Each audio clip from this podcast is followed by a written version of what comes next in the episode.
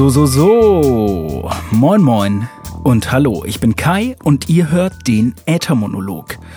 Das ist der Podcast, in dem ich davon berichte, was ich beim Musikmachen und Musikproduzieren lerne. Ab und zu zeige ich euch die Musik, an der ich arbeite und ich hoffe, das, was ich hier erzähle, hilft euch dabei, selbst produktiv und kreativ zu sein. Ich freue mich, dass ihr auch heute wieder am Start seid. Und falls ihr zum ersten Mal einschaltet, dann herzlich willkommen und schön, dass ihr mit dabei seid. Ich starte den Äthermonolog immer mit einem kleinen Rückblick, was seit der letzten Folge bei mir passiert ist.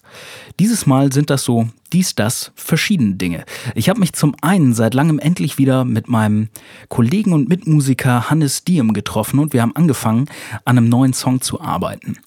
Insgesamt geht es in den nächsten Tagen und Wochen bei mir sehr viel um das Musikmachen. Nächstes Wochenende, ähm, um den 10. Februar, fahre ich nämlich, ähm, das habe ich in einer vorangegangenen Episode schon mal angekündigt, mit meiner Band Zwei Handbreit in ein schönes, freistehendes Bauernhaus in Bremerförde, wo wir uns gemeinsam ein bisschen dem Thema Songwriting widmen werden. Das Ganze hat für euch zwei Effekte und das ist der Grund, warum ich das erzähle. Ich vermute, dass ich in der nächsten Woche, wenn ich gerade von dem Bandwochenende wiederkomme, so zerflext und erschöpft sein werde, dass ich wahrscheinlich nicht am Abend noch einen neuen Podcast aufnehme. Deswegen habe ich mir für heute ein Thema rausgepickt, was recht lang und umfangreich ist, nämlich das Thema, wie man als Künstler oder Musiker seine Reichweite steigert und neue, andere, mehr Leute erreichen kann. Ich hatte kurz mit dem Gedanken gespielt, das Thema einfach zu halbieren und euch sozusagen heute eine Hälfte davon auf die Ohren zu geben und die nächste dann am nächsten Sonntag, wenn ich nicht in der Lage bin, eine neue Folge aufzunehmen. Ich habe mich dann aber dagegen entschieden, weil ich dachte, hm, wieso soll ich euch mit einem Cliffhanger nach der, nach der Hälfte stehen lassen? Wir sind ja hier schließlich nicht bei Game of Thrones oder der Serie eurer Wahl. Cliffhanger muss nicht sein. Wenn ich schon über ein Thema spreche, dann sollt ihr das voll und ganz auf eure Ohren kriegen. Das heißt, in dieser Woche gibt es einen sehr schön langen Äthermonolog, nämlich fast eine Stunde. Und in der nächsten Woche gibt es dafür eine Pause. Aus dieser Pause begrüße ich euch dann aber in der darauffolgenden Woche wieder zurück mit frischen Updates aus meinem Songwriting-Prozess mit Hannes und mit Zwei Handbreit. Also es gibt dann auf jeden Fall wieder eine Menge Musik zu hören. In der heutigen Ausgabe gibt es einfach nur eine ganze Menge Erzählerei über das Thema Reichweite steigern.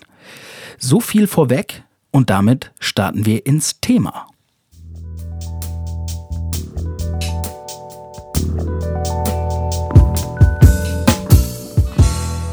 Vom Reichweite steigern. Tja. Für mich beginnt das ganze Thema mit einer These, nämlich glaube ich, dass Solomusiker, Bands, Produzenten oder jedes andere Projekt einen gemeinsamen Bedarf haben. Man möchte nämlich in erster Linie das eigene Projekt vorantreiben, also entweder Musik machen, Songs schreiben, Songs produzieren oder eben das jeweilige Projekt umsetzen, je nachdem, was es ist. Dabei möchte man im Idealfall Fans oder Hörer oder die Leute erreichen, die das betrifft und wenn es ganz gut läuft, dann sogar sehr viele davon. Also ist für mich die Kernfrage, wie steigere ich die Reichweite meiner Musik oder wie vergrößere ich den Kreis der Leute, die mein Projekt unterstützen oder ganz allgemein, wo finde ich überhaupt Fans? Mit anderen Worten, wie werde ich mit meinem Projekt erfolgreich? Darüber habe ich in den letzten Jahren verschiedene Erfahrungen gesammelt und heute möchte ich mit euch meine Ansätze hierzu teilen. Das sind ein paar nützliche Tipps und Möglichkeiten. Manche von den Möglichkeiten kennt ihr vielleicht, andere sind vielleicht neu für euch.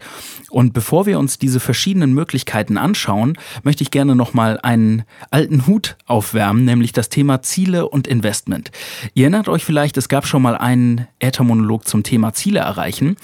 Und äh, heute spielt dieses Thema auch wieder eine Rolle, denn es ist sehr wichtig zu wissen, welche Ziele ihr eigentlich erreichen wollt, um dann zu entscheiden, welche Maßnahme ist für euch die richtige. Im Grunde genommen kommt man den Zielen auf den Grund, wenn man sich mit sieben Teilfragen auseinandersetzt. Und je klarer ihr euch über die Antwort, eure persönliche Antwort auf diese Fragen seid, umso wahrscheinlicher ist es, dass ihr ambitionierte, aber erreichbare Ziele setzt und am Ende auch erreichen könnt. Schauen wir uns mal kurz diese sieben Fragen an. Die erste ist sehr offensichtlich, nämlich was ist das Ziel, das ihr erreichen wollt? Also ganz konkret, wollt ihr in eurer Umgebung bekannter werden mit eurer Band oder als Musiker? Wollt ihr ein Album aufnehmen oder das finanzieren? Wollt ihr mehr Plays oder Likes oder Subscriber auf euren sozialen Profilen haben? Was ist euer Ziel, das ihr am Ende erreichen wollt? Oder wenn ihr mehrere habt, was sind diese Ziele und welches davon ist das übergeordnete und welches sind vielleicht untergeordnete Ziele. Nur wenn ihr wisst, was ihr für euch alleine oder mit eurer Band gemeinsam erreichen wollt, dann könnt ihr sicherstellen, auch die richtigen Schritte einzuleiten, um diese Ziele zu erreichen. Also erste Frage, was ist euer Ziel? Die zweite Frage, wo wollt ihr in einem Monat, in sechs Monaten oder einem Jahr stehen? Das ist quasi nochmal eine kleinere Aufschlüsselung von diesem großen Ziel und es hilft dabei, sich konkret vorzustellen, was ist der nächste Schritt, also der kurzfristige, wo wollt ihr in einem Monat sein, wo wollt ihr vielleicht in einem halben Jahr sein oder in einem Jahr, um zu sehen, was muss ich jetzt gerade machen, also was ist jetzt wichtig, um dieses kurzfristige Ziel in einem Monat zu erreichen und was sind vielleicht Sachen, die ich erst später machen muss, um dann das Ziel in einem Jahr zu erreichen. Das kann dabei helfen, Fokus zu erzeugen und nicht jetzt im Moment was zu machen, was euch in einem Jahr vielleicht weiterhilft, aber nicht bei dem nächsten Ziel, bei dem kurzfristigen, das es im Moment zu erreichen gibt. Also die zweite Frage, wo wollt ihr in einem Monat, in einem halben Jahr, in einem Jahr oder vielleicht in fünf Jahren sein? Die dritte Frage lautet, was könnt ihr selbst tun, um eure Ziele zu erreichen? Also, was ist eure Stärke? Wovon habt ihr reichlich Ressourcen oder Skills? Oder auch auf wie viele Schultern könnt ihr die Arbeit verteilen? Bis zu einem gewissen Punkt ist es so, dass man mit mehr Leuten mehr Ziele erreichen kann. Wenn es allerdings zu viele Leute sind, dann braucht man auch viel mehr Zeit zum Planen, zum Besprechen und Synchronisieren. Also bei mir als Einzelperson zum Beispiel, ich kann immer nur eine Sache gleichzeitig machen. Bei zwei Handbreit in der Band sind wir zu viert, das heißt, wir können im besten Fall vier Sachen gleichzeitig machen. Und ihr solltet euch klar werden, wie viele Ressourcen habt ihr, also auf wie vielen Schultern könnt ihr die Arbeit verteilen und was könnt ihr selbst tun, was könnt ihr selbst dazu beitragen, um eure Ziele zu erreichen. Die Frage ist wichtig, wenn man sich die nächste anschaut, nämlich im Kontrast dazu, was braucht ihr von außen, also vielleicht von anderen Leuten oder an äußeren Bedingungen, um dieses Ziel zu erreichen? Wo seid ihr auf Hilfe angewiesen oder was fehlt noch, was ihr selbst nicht beitragen könnt, um dieses Ziel zu erreichen? Und in dem Hinblick auch, was davon ist am schwersten zu bekommen, das sollte man nämlich zuerst lösen. Also sich erstmal klar zu sein, was kann man selbst beitragen und wo braucht man die Hilfe von anderen. Machen wir es mal an einem konkreten Beispiel. Ihr habt ein Album gemacht, das wollt ihr veröffentlichen und ihr braucht jetzt ein Albumcover. Dann gibt es natürlich einen Weg, nämlich ihr geht los und kauft euch eine Kamera und dann macht ihr ein Foto und dann bearbeitet ihr das Foto und dann kauft ihr euch vielleicht auf dem Weg dahin noch Photoshop und lernt erstmal, wie man Photoshop benutzt und am Ende kommt dann vielleicht ein selbstgemachtes Cover dabei raus. Das kostet natürlich eine Menge Zeit und Geld, weil auf dem Weg dahin dieses Cover zu bekommen, lernt ihr erstmal, wie man gute Fotos macht und wie man die Fotos bearbeitet und wie man am Ende daraus ein Cover baut. Falls ihr das nicht ohnehin schon könnt. Ansonsten kostet es wesentlich weniger Zeit, und vielleicht nur ein paar Euro oder eine Kiste Bier, wenn ihr einen Freund oder einen Bekannten findet, der schon Fotos machen kann oder der euch ein gutes Cover bauen kann, ohne dass ihr erst lernen müsst, wie das Ganze funktioniert. Also das wäre ein Beispiel für Hilfe von außen zu besorgen für ein Thema, was euch sonst sehr viel Zeit oder Ressourcen kostet. Ihr wollt euch nämlich eigentlich mit der Musik und dem Veröffentlichen des Albums beschäftigen, vielleicht eher ein Release-Konzert planen und nicht unbedingt ein halbes Jahr lang an dem Cover rumstochern. Ich spreche da aus eigener Erfahrung. Ich habe das nämlich ähm, früher sehr viel und sehr oft gemacht. Also bei unseren ersten zwei Handbreit-Projekten bin ich immer selbst den Weg gegangen, die Dinge selbst zu machen, also zu lernen, wie designe ich ein Cover, wie schneide ich ein Video. Dabei habe ich natürlich extrem viel gelernt. Rückblickend hat es mich aber auch total viel Zeit gekostet und wir waren nicht unbedingt schnell mit den Dingen, die wir umgesetzt haben. Frage Nummer 5. Was könnt und wollt ihr eigentlich investieren? Habt ihr viel Geld? Habt ihr viel Zeit? Habt ihr beides oder keins von beiden? In Abhängigkeit von dem, was ihr investieren könnt, ändern sich natürlich die Möglichkeiten, die ihr habt, das Ziel zu erreichen. Also wenn ihr selbst wenig Zeit habt, aber Geld spielt keine Rolle, dann könnt ihr viele Dienstleistungen einkaufen und einfach jemanden finden, der euer Album für euch aufnimmt oder abmischt. Wenn ihr wiederum viel Zeit habt, aber Geld knapp ist, dann macht es vielleicht Sinn, das Album selbst aufzunehmen und zu produzieren. Das kommt immer ganz drauf an. Also ihr solltet prüfen, welche Ressourcen ihr zur Verfügung habt und was ihr eigentlich investieren könnt oder wollt. Die sechste Frage ist dann, ob ihr das Ergebnis prüfen, feststellen oder messen könnt. Also wenn ihr euch ein Ziel gesetzt habt, wie könnt ihr sozusagen überprüfen, ob ihr auf dem richtigen Kurs seid und ist das Ganze überhaupt wichtig für euch? Wenn das nicht wichtig ist, dann kann man das Thema auch rauslassen, wenn ihr das Ziel einfach, ja, wenn das Ziel ist, am Ende ein Album zu machen in einem Jahr, dann könnt ihr in einem Jahr von ganz alleine sagen, hat das geklappt oder nicht. Wenn es um was ein bisschen diffuseres geht, ihr wollt zum Beispiel irgendwie mehr Facebook-Likes generieren oder so, dann hilft es zu sagen, wie viele eigentlich. Und ja, könnt ihr irgendwie nachvollziehen anhand der Statistiken, ob euer Plan aufgegangen ist und ob das Ganze funktioniert hat. Und dann die letzte Frage, und das ist eine Frage, die kommt so ein bisschen aus dem Coaching-Hintergrund. Was ist anders, wenn ihr euer Ziel erreicht habt? Also am Ende, wenn ihr da seid, euch jetzt schon mal vorzustellen in der Zukunft, wenn ihr euer Ziel erreicht habt, was hat sich dann geändert? Was ist anders als vorher? Die Frage hilft euch dabei, darüber klar zu werden, ob das Ziel das Richtige ist und ob ihr das, wofür ihr es tut oder das, was am Ende dabei rauskommen soll, auch wirklich das ist, was ihr möchtet. So viel zu den sieben Fragen. Also lasst sie euch nochmal gut durch den Kopf gehen. Je genauer eure Antwort darauf ist, umso leichter wird es sein, die richtige Maßnahme zu finden und euer Ziel zu erreichen. Setzt euch ruhig einen Moment hin, Macht den Podcast auf Pause, nehmt euch einen Zettel und einen Stift und überlegt euch die Antwort für diese sieben Fragen. Also was ist euer Ziel? Wo wollt ihr kurz-, mittel- oder langfristig stehen? Was könnt ihr selbst tun, um die Ziele zu erreichen? Wo braucht ihr Hilfe von außen, um die Ziele zu erreichen? Was könnt und wollt ihr investieren? Wie könnt ihr das Ergebnis prüfen? Und was ist anders am Ende, wenn ihr euer Ziel erreicht habt? Für mich sieht die Antwort auf diese Fragen in etwa so aus. Kurz- und mittelfristig möchte ich regelmäßig musikalischen Output haben. Ich möchte weiter Songs schreiben und Songs veröffentlichen. Das macht mir einfach Spaß, es ist mein Hobby und ich möchte besser werden als Musiker und als Songwriter. Deswegen ist es wichtig, dass ich mich dem Thema regelmäßig widme. Also in einem Monat zum Beispiel, wenn ich mir das kurzfristige Ziel vorstelle, dann möchte ich bis dahin weiter an einem Song gearbeitet haben. In einem halben Jahr möchte ich den vielleicht veröffentlicht haben und in einem Jahr möchte ich gerne an einem Punkt sein, wo ich ein Repertoire aus Liedern habe, dass ich vielleicht selbst eine Solo-Show spielen könnte. Also wenn ich mir vorstelle, so Mitte, Ende 2018, dann in der Lage zu sein, nicht nur mit zwei Handbreit, sondern auch als Klartexter, als Solokünstler auf der Bühne stehen zu können und eine, eine interessante Show liefern, eine interessante Ein-Mann-Show liefern, äh, von der ich selbst überzeugt bin und sage, ja, ich kann mit gutem Gewissen glauben, dass Menschen Spaß macht, die Musik zu hören und äh, durch Hamburg tingeln und ein paar Shows spielen. Dazu als untergeordnetes Ziel gehört dann vielleicht auch, dass ich mit meinem Instrument der Gitarre besser werde oder vielleicht singen lerne und ein besserer Songwriter werde. Wer weiß, das wird sich zeigen. Ich muss auf jeden Fall regelmäßig Zeit in Musik und in Lernen investieren und weniger in das Drumherum. Wenn ich dabei ein bisschen Geld investieren muss, dann ist das auch okay. Ich bin, ja, ich bin eine Person, das heißt, manchmal muss ich Arbeit outsourcen, sonst brauche ich viel zu lange, um Dinge zu tun. Ich habe einen Job und eine Beziehung, das ähm, damit verbringe ich natürlich auch viel Zeit und das mache ich auch gerne. Das heißt allerdings, in meiner Freizeit, wenn ich es dann schaffe, vielleicht einen oder zwei Abende die Woche Musik zu machen und was zu lernen, dann ist das schon ein Erfolg. Das ist das Investment, das ich geben kann und deswegen dauert es natürlich entsprechend länger, meine Ziele zu erreichen. Wenn ich die nächsten drei Monate frei hätte, dann wäre es vielleicht sogar realistisch, in der Zeit sehr viel zu lernen und viele Songs zu schreiben. Das ist im Moment nicht gegeben. Also mein Investment ein bis zwei Abende die Woche, deswegen realistische Ziele für in einem Monat oder in einem Jahr. Ein weiteres untergeordnetes Ziel für mich wäre dann, den lokalen Bekanntheitsgrad zu steigern. Ich glaube, es ist einfacher, mich erstmal auf die Hamburger Kneipenszene zu konzentrieren, um Auftritte zu spielen und nicht direkt meine Welttournee zu planen. Und auf dem Weg dahin hoffe ich natürlich, dass ich ein paar mehr Hörer auf verschiedenen Kanälen finde.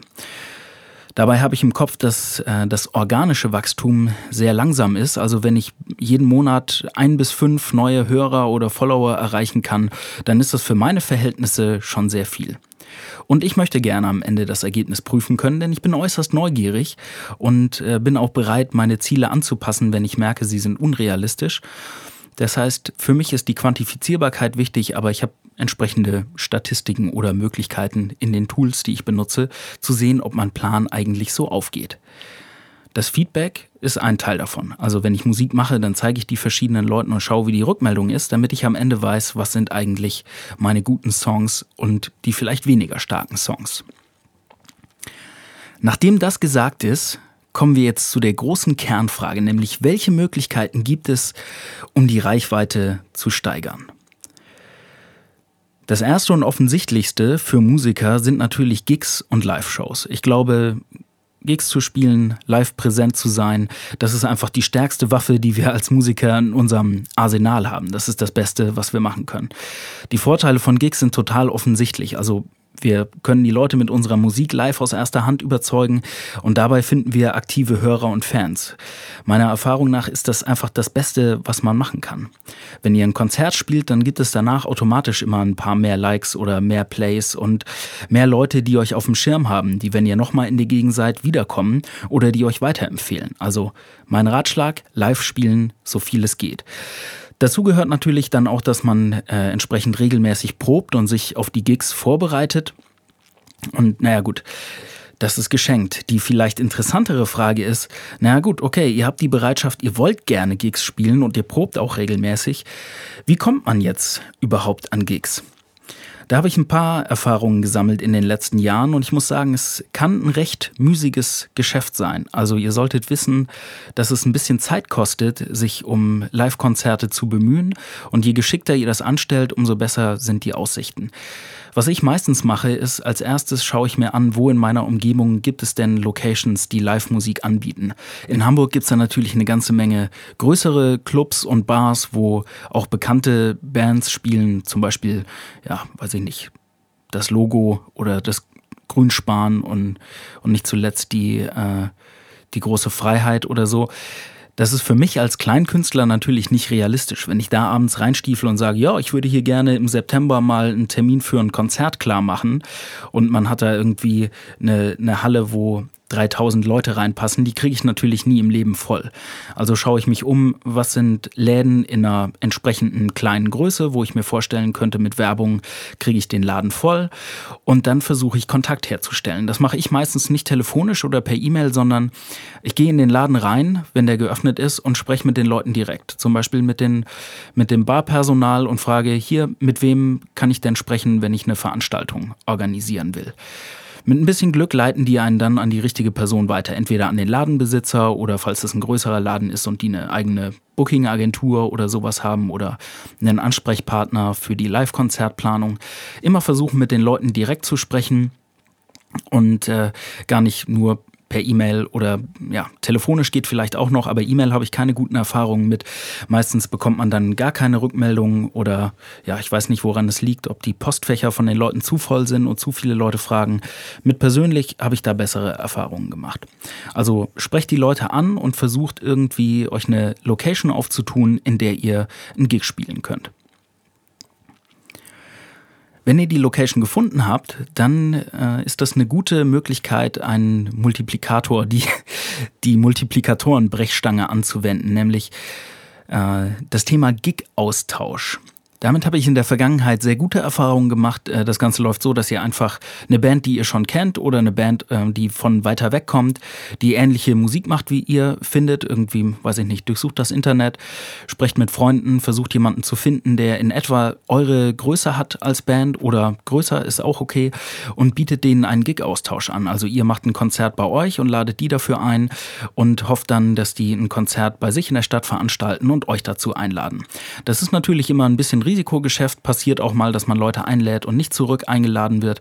Auf der anderen Seite hilft das, den Abend zu füllen und nicht nur mit einer Band am Start zu sein, sondern vielleicht mit zwei oder drei. Und die Band hat vielleicht nochmal eine ganz andere Reichweite als ihr, also bringt vielleicht auch ein paar Leute mit zu dem Konzert, die eigentlich wegen der, wegen der anderen Band da sind, die euch dann am Ende des Abends aber auch gut finden. Also das Netzwerken unter Musikern ist mega wichtig. Sprecht mit Leuten, besucht andere Konzerte. Wenn euch das gefallen hat, haut die Leute an, ob ihr mal einen Gig zusammenspielen wollt. Das ist immer eine gute Möglichkeit, ein paar Leute in der Hinterhand zu haben und so ein kleines Archiv zu pflegen oder eine Telefonliste mit Leuten, die man anhauen kann, wenn man selbst eine Veranstaltung planen will. Also sagen wir, ihr habt ein paar buchbare Locations gefunden und vielleicht auch Leute, mit denen ihr die Gigs spielen könnt, dann habe ich die Erfahrung gemacht, je mehr Shows ihr spielt und wenn ihr da gut abliefert an dem Abend, umso öfter kommen auch neue Anfragen rein. Das kann also ganz schnell passieren, dass dann, äh, wenn ihr eine Show gespielt habt, irgendwie andere Leute da sind, genauso wie ihr nach einer Show Leute ansprecht und sagt, hier wollen wir mal einen Gig zusammenspielen kann es genauso passieren, dass ihr angesprochen werdet. Hey, das war cool, ich habe auch eine Band, wollen wir mal zusammen was machen? Also einfach am Start sein, gucken, was in der Szene passiert, in der Kneipen- und Barszene, gucken, welche Locations es gibt, vielleicht einfach mal nachfragen, ob es die Möglichkeit gibt, Live-Konzerte zu spielen und dann da was organisieren. Sprechen wir kurz über das Investment zum Thema Gigs, nämlich die Kosten. Die Kosten sind natürlich eine breite Spanne, also ob ihr selbst eine Veranstaltung plant und umsetzt oder ob ihr irgendwo gebucht werdet, das ist ein himmelweiter Unterschied. Wenn ihr irgendwo hinfahrt und kriegt Spritgeld, eine Kiste Bier und ein paar Euro für die Bandkasse, dann halten, hält sich euer Kosteninvestment bei Null und ihr macht sogar noch einen Gewinn. Wenn ihr selbst eine Veranstaltung plant, dann kann das ein teurer Spaß werden, denn ähm, Ihr müsst natürlich irgendwie die Location mieten oder gucken, ob ihr dafür was bezahlen müsst, ob da eine passende Anlage ist oder ob ihr die mitbringen müsst. Habt ihr dann selbst eine oder müsst ihr die mieten? Werbung machen. Vielleicht weiß ich nicht, ob ihr Flyer drucken wollt oder ob ihr es nur online macht. Proben- und Vorbereitungszeit ist dann eher ein zeitliches Investment. Und wenn ihr andere Bands am Start habt und habt denen versprochen, dass sie ein bisschen Kohle für den Gig bekommen, dann kann es natürlich auch sein, dass ihr an dem Abend nicht genug einnehmt und draufzahlen müsst. Ist mir in der Vergangenheit schon öfter passiert. Im Idealfall plant man ein Konzert so, dass man am Ende keine Miesen macht. Aber man weiß es letzten Endes nie genau, wird der Laden am Abend voll oder nicht. Also das Kosten Risiko ist bei selbst organisierten Veranstaltungen definitiv größer, als wenn man gebucht wird. Und da solltet ihr euch äh, ein bisschen Zeit mit der Planung lassen und gut überlegen, wie viel Eintritt nehmt ihr, wie viel Geld müsst ihr verdienen, um am Ende null auf null rauszukommen oder einen Gewinn zu machen. Mit den Eintrittspreisen ist es nämlich auch so, wenn ihr das Konzert zu teuer macht, also wenn ihr sagt, ja, kein Problem, nehmen wir 15 Euro Abendkasse, dann müssen nur 100 Leute kommen, dann haben wir unser, äh, unsere Kosten wieder raus. Das kann natürlich gut passieren, dass dann bei 15 Euro Eintritt keine 100 Leute kommen. Aber bei 5 Euro Eintritt zum Beispiel schon. Also das ist immer so eine kleine ja, Mischkalkulation. Wie wenig oder wie viel Geld könnt oder wollt ihr nehmen, um den Laden am Ende voll zu bekommen. Das ganze Thema eigene Gigs hat natürlich verschiedene Vorteile und Nachteile. Die Vorteile liegen auf der Hand. Also wenn ihr gebucht werdet, ist das super. Wenn ihr was selbst organisiert, auch dann erreicht ihr definitiv mehr Leute. Ihr könnt neue Anfragen generieren, indem ihr Gigs spielt. Und ihr erreicht definitiv neue Hörer. Und das ist der stärkste Multiplikator, den ihr als Musiker anwenden könnt. Die Nachteile sind, dass das Finden von Event-Locations und das Konzerte organisieren und die Kontakte herzustellen sehr zeitaufwendig ist und es gibt keine Erfolgsgarantie dafür. Also es kann immer sein, dass ihr die Zeit investiert und am Ende nichts dabei rumkommt. Und naja gut, eine Voraussetzung, die auch recht offensichtlich ist, ihr braucht natürlich erstmal ein Programm als Band oder eine Show, mit der ihr ja eine halbe Stunde, eine Dreiviertelstunde, Stunde Musik machen könnt. Wenn ihr nur drei, vier, fünf Songs habt, dann macht es vielleicht Sinn zu gucken, ob ihr irgendwo im Vorprogramm spielen könnt. Wenn wir das kurz zusammenfassen, finde ich, ist Gigs und Live-Shows spielen die beste Möglichkeit. Es braucht aber auch ein paar Voraussetzungen. Und die Frage ist immer, was, wenn das aus verschiedenen Gründen nicht in Frage kommt? Wie ich es eben schon angeschnitten habe, bei mir als Solomusiker ist es so, im Moment habe ich weder die Menge an Songs, um live zu spielen, noch habe ich gerade im Moment den Skill, um, also ich habe mir noch gar nicht überlegt, wie würde ich das eigentlich machen. Trete ich dann mit einem MP3-Player auf und von da kommen die Instrumentals und ich habe nur ein Mikro in der Hand, klingt ein bisschen langweilig. Oder nehme ich mir erstmal die Zeit und mache mir die Mühe, besser an der Gitarre zu werden, um dann mit Mikro und Gitarre auf der Bühne zu stehen. Also für mich kommt Live-Shows spielen gerade im Moment noch nicht in Frage. Wenn das für euch auch so ist oder zusätzlich, was könnt ihr dann noch machen, um eure Reichweite zu steigern? Da gibt es eine ganz beliebte und sehr weit verbreitete Methode, die man in jeder Innenstadt in Deutschland sieht, nämlich das Thema Sticker. Sticker verteilen, auslegen, kleben. Es ist eine super Maßnahme, ähm, um den Namen eurer Band bekannter zu machen. Also Leute erinnern sich vielleicht eher an den Namen oder das Logo prägt sich ein, wenn sie das an jeder Straßenecke sehen. Die Kosten dafür sind recht überschaubar. Ähm, je nachdem, wie aufwendig die Dinger sein sollen, kriegt ihr für ungefähr 50 Euro um die 1000 Sticker. Äh, das geht natürlich auch noch günstiger oder teurer. Wie gesagt, je nachdem, was ihr haben wollt. Und ihr braucht natürlich dafür ein entsprechendes Design. Dann bestellt ihr die ganzen Dinger und müsst sie nur noch verteilen und kleben, während man abends unterwegs ist. Das ist eine sehr gute Möglichkeit. Also es ist ein sehr praktisches Werbematerial für unterwegs. Falls ihr mit jemandem beim Bier ins Gespräch kommt und er fragt, ach, du machst Musik, wie heißt denn die Band, könnt ihr einfach so einen Sticker rausgeben. Es ist wie eine Visitenkarte, sehr einfach und kostengünstig. Nachteile gibt's natürlich auch, denn ja, zum einen braucht ihr ein anständiges Design. Es soll ja gut aussehen und da ist die Frage, könnt ihr das selbst machen oder kennt ihr jemanden? Wenn ihr keinen Designer im Umfeld habt, dann ist es wahrscheinlich ein bisschen schwieriger, einen äh, guten Sticker abzuliefern, der auch überzeugt. Und man muss natürlich auch immer welche dabei haben, weil wenn man die zu Hause vergisst, dann hilft das Ganze nicht viel. Passiert mir sehr oft. Ich bin abends unterwegs, bin in irgendeiner Kneipe und äh, ja, dann geht man da auf die Toiletten und alles ist vollgestickert und man denkt sich, geil, da klebe ich einen dazu, guckt in die Jackentasche und hat keine einstecken.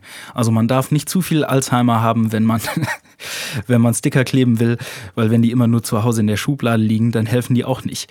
Und ja, der genaue Effekt letzten Endes ist schwer messbar. Man weiß nicht genau, ob was dabei rumkommt oder was dabei rumkommt oder wie viel von eurer von eurem Bekanntheitsgrad jetzt wirklich mit Stickern zu tun hat. Also unterm Strich, das Thema Sticker ist super. Für ein paar Euro hat man einfaches Werbematerial an der Hand und äh, kann das rausgeben. Es schadet definitiv nicht. Man kann allerdings auch nicht genau feststellen, ob sich das Ganze gelohnt hat oder wie sich das Ganze gelohnt hat.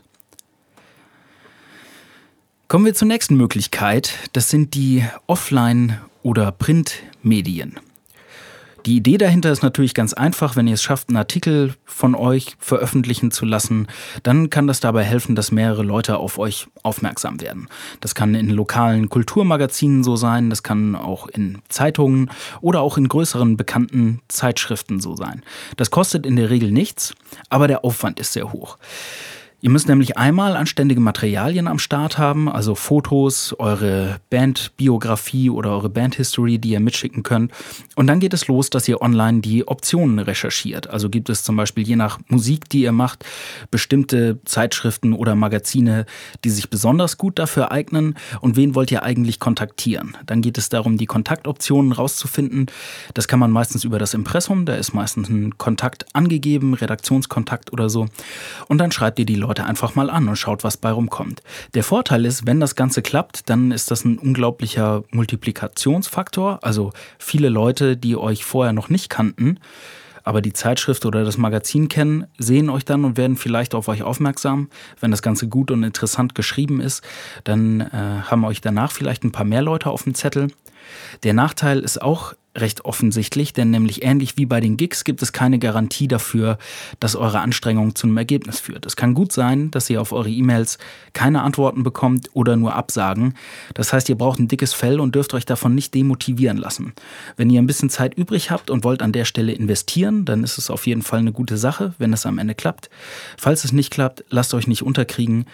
Das kommt dann zum späteren Zeitpunkt vielleicht. Man muss am Ball bleiben, wenn man das umsetzen will. Ja, das waren sozusagen die lokalen oder die, die Offline-Medien. Es gibt natürlich auch die überregionalen Medien oder die Online-Optionen. Das offensichtlichste sind die sozialen Netzwerke. Ihr könnt überall verfügbar sein auf allen möglichen Portalen, Netzwerken, bei Streaming-Anbietern und so können viele Leute an vielen verschiedenen Stellen auf euch aufmerksam werden. Das ist erstmal eine gute Sache. Was ich finde, was man berücksichtigen sollte bei sozialen Netzwerken, ist, dass es extrem wichtig ist, dass ihr regelmäßig Content veröffentlicht.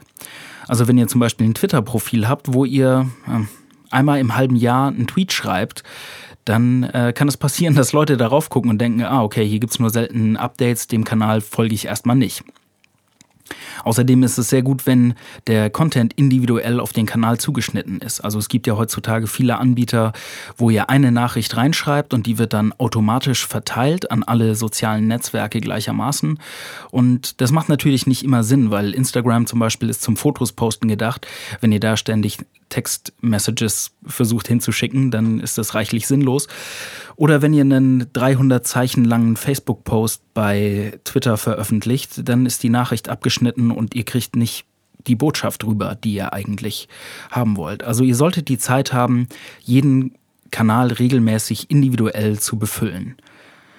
Das Ganze ist kostenlos, es kostet natürlich nur Zeit und ähm, bei mir, ich versuche mich auf wenige Kanäle zu fokussieren, das ist leichter für mich zu bedienen. Ich habe am Anfang lange auf jedem Kanal, den es gibt, ein Profil und ja, die verweisen dann sehr schnell. Ich habe nicht wirklich Zeit, da neuen Content hochzuladen oder ich nehme mir keine Zeit dafür.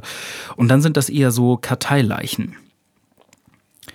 Beim Thema Karteileichen ist es eigentlich ganz interessant, mal ein bisschen abzuschweifen und ich würde gerne kurz auf die Frage eingehen, wie funktioniert eigentlich Facebook? Also ich weiß nicht, ob es euch klar ist, aber Facebook ist natürlich kostenlos für die Leute, die es benutzen. Und wenn ihr eine Bandseite habt bei Facebook und habt da verschiedene Likes, also paar hundert, paar tausend oder was auch immer, dann solltet ihr wissen, dass Facebook die Reichweite eurer Posts limitiert. Also es gibt bei Facebook einen Algorithmus, der sorgt dafür, dass nicht automatisch jeder, der euch folgt, diesen Post sieht. Abgesehen davon, dass die Leute euch auch abonnieren oder nicht abonnieren können. Soll heißen, als Fan kann man eine Facebook-Seite liken und kann sagen, ja, ich möchte Updates darüber bekommen oder nein, ich möchte keine Updates darüber bekommen. Also man kann den, den Like mit Abo geben oder den Like ohne Abo. Schauen wir uns die Leute an, die eure Seite geliked haben und auch ein Abo haben. Wenn ihr jetzt was postet, dann sehen diese Leute nicht automatisch euren neuesten Post.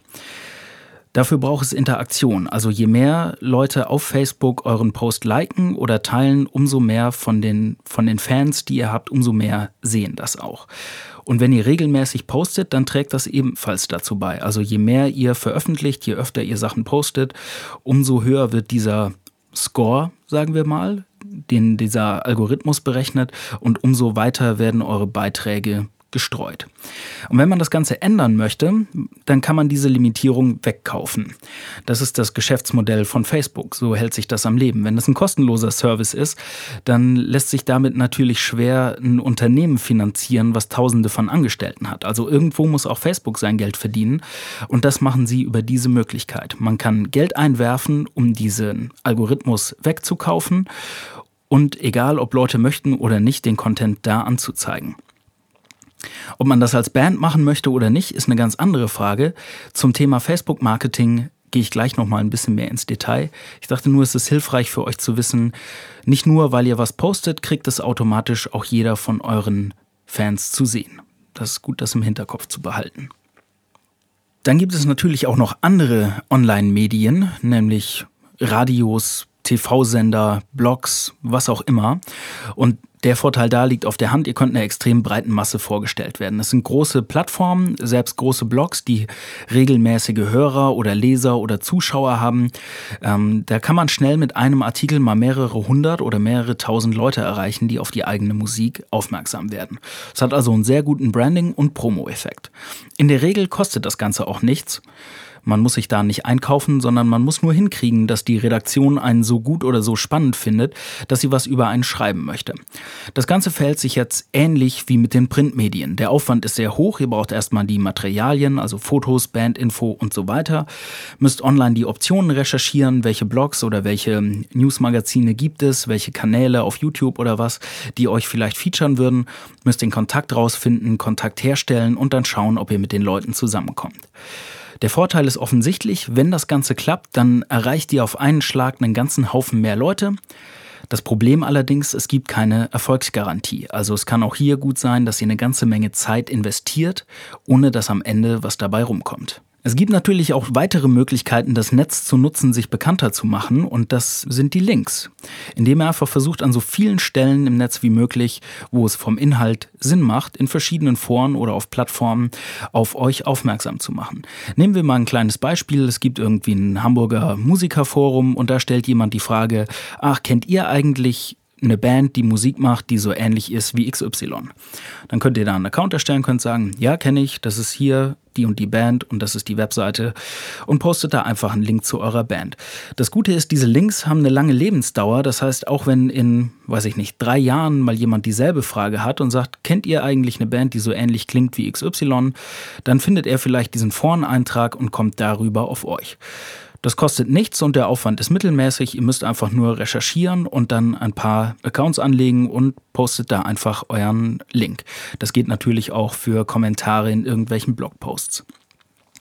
Eine Sache solltet ihr wissen und berücksichtigen, denn gerade bei Foren oder wenn es andere Communities sind, dann gibt es da meistens irgendwelche Regeln.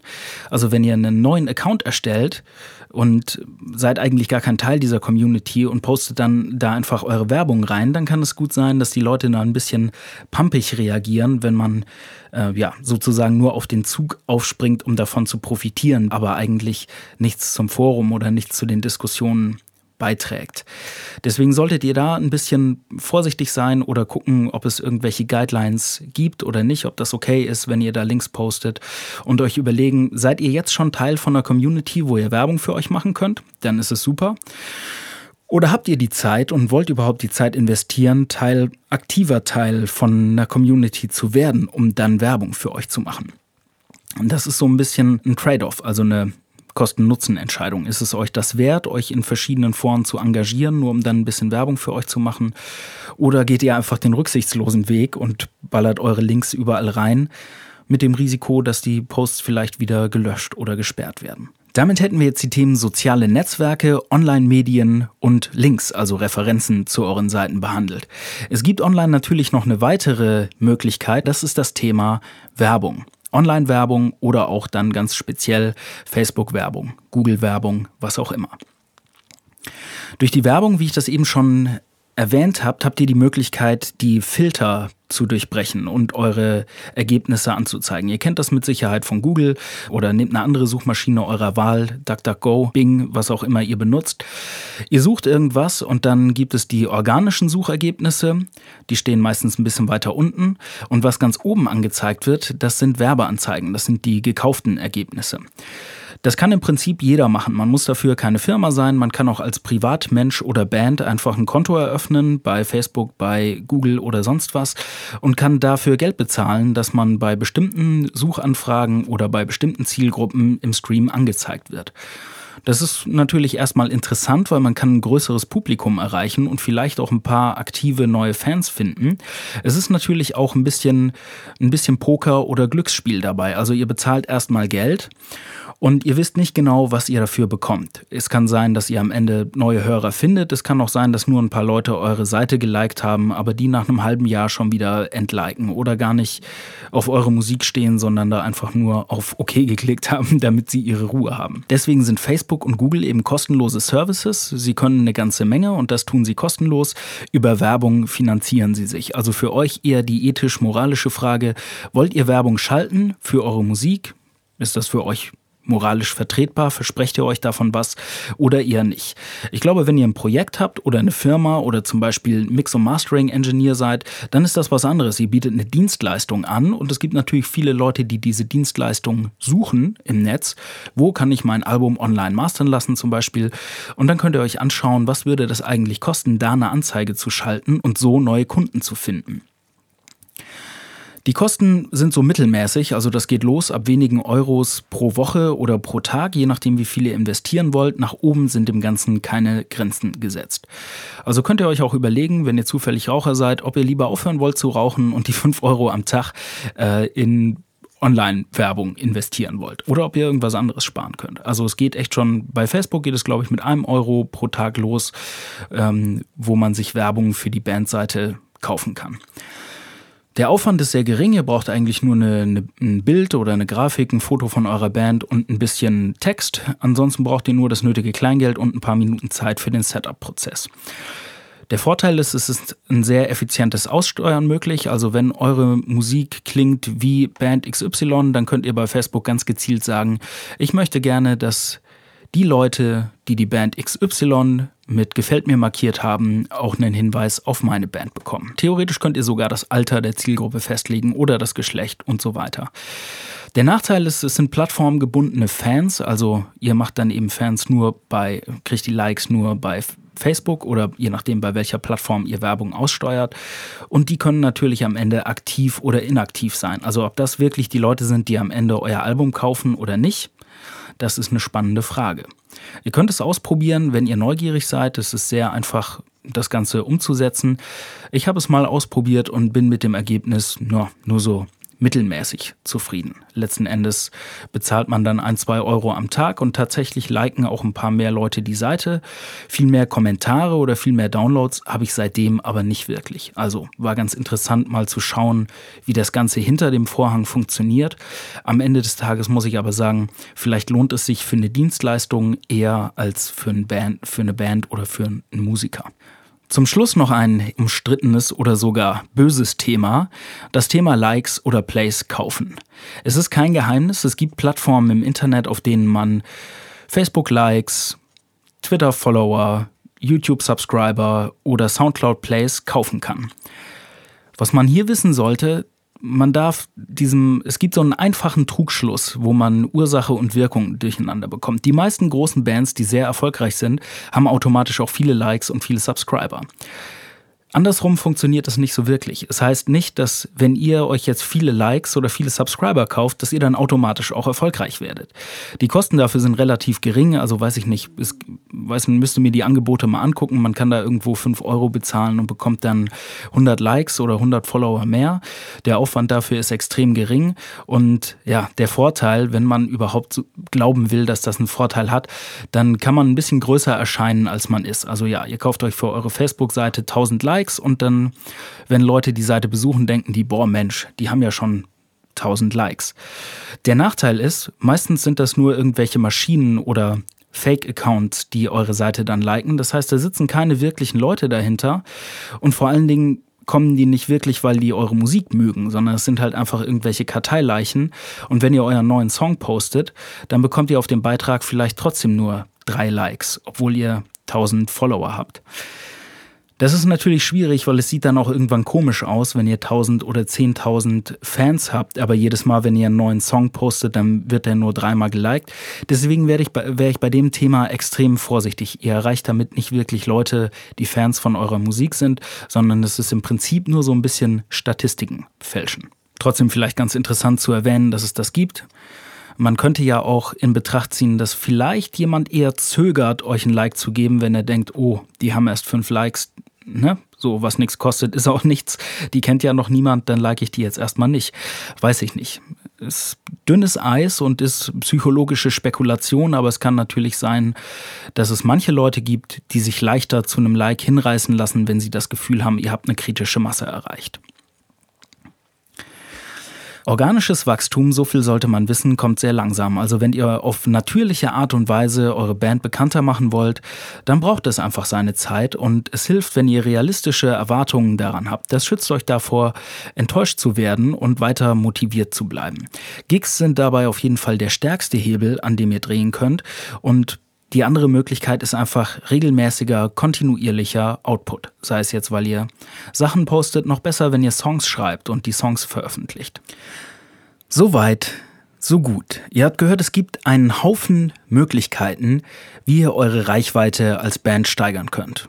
Gigs und Live-Shows, das habe ich glaube ich ausführlich genug erwähnt, sind in meinen Augen die stärkste Möglichkeit, die ihr habt. Sollte das aus irgendeinem Grund nicht funktionieren oder ihr macht das bereits und wollt zusätzlich noch Sachen machen, dann gibt es viele andere Möglichkeiten wie das Thema Sticker, Online- und Offline-Medien bis hin zu Werbung oder dubiosen Angeboten wie Likes und Reichweite zu kaufen. Über jedes dieser einzelnen Themen könnte man wahrscheinlich eine ganze Sendung machen, wenn man es wirklich im Detail behandeln möchte, also wie das genau funktioniert. Ich hoffe, ich konnte euch hier so einen kleinen oberflächlichen Überblick geben, der euch dabei hilft, wenn ihr einmal ein Ziel identifiziert habt oder mehrere Ziele identifiziert habt, abzuwägen, welche Methode oder welcher Weg kommt für euch vielleicht in Frage, um euren Bekanntheitsgrad zu steigern. Natürlich für alle, die experimentierfreudig sind, gibt es auch viele Möglichkeiten, die man einfach mal testen kann, wie zum Beispiel das Thema Werbung, um zu gucken, ob das was für euren Zweck ist oder doch eher nicht. Ich persönlich habe in den letzten Jahren viele über diese verschiedenen Wege gelernt, nämlich wie viel Zeit oder Geld kostet die eine oder andere Aktivität und dass organisches Wachstum einfach seine Zeit braucht und sehr langsam ist. Also wenn ich ohne Zukauf von irgendwelcher Werbung, wenn ich einfach möchte, dass meine Band wachsen will, dann hilft eigentlich nur kontinuierliche Arbeit und die realistischen Erwartungen dabei schützen mich davor, zu schnell enttäuscht zu werden. In meinem aktuellen Bekanntheitsgrad kann ich eher froh sein, wenn ich von Woche zu Woche vielleicht ein, zwei oder sogar fünf neue Follower finde. In manchen Wochen ist das niemand. Mich deprimiert es immer nur, wenn ich jeden Tag neu auf meine Statistiken gucke, um festzustellen, ah, ist jetzt endlich, hat jetzt endlich noch mal jemand meinen Song geliked oder nicht. Ich kann euch nur empfehlen, seid damit vorsichtig, kümmert euch um die Musik und wenn ihr es schafft, eure Musik auf natürlichem Weg raus an die Leute zu bekommen, dann finden sich von ganz alleine Menschen, denen es gefällt. Ich kann verstehen, dass die Antworten und Möglichkeiten vielleicht auch ein bisschen deprimierend sind, denn was ich auch am liebsten hätte, ist das magische Rezept, was mir dabei hilft, sofort die Reichweite zu steigern, viral zu gehen und meine Musik exponentiell an ein Riesenpublikum anzubieten. Das ist leider nicht ganz so einfach und ich muss euch hier enttäuschen, denn die Realität ist, es ist einfach harte Arbeit und Mühe. Trotzdem glaube ich, wenn ihr die, eure Möglichkeiten kennt und eure Ziele kennt, dann könnt ihr abwägen, was sind die richtigen Mittel für euch und an welcher Stelle lohnt es sich vielleicht für euch, was Neues auszuprobieren und an welcher Stelle nicht.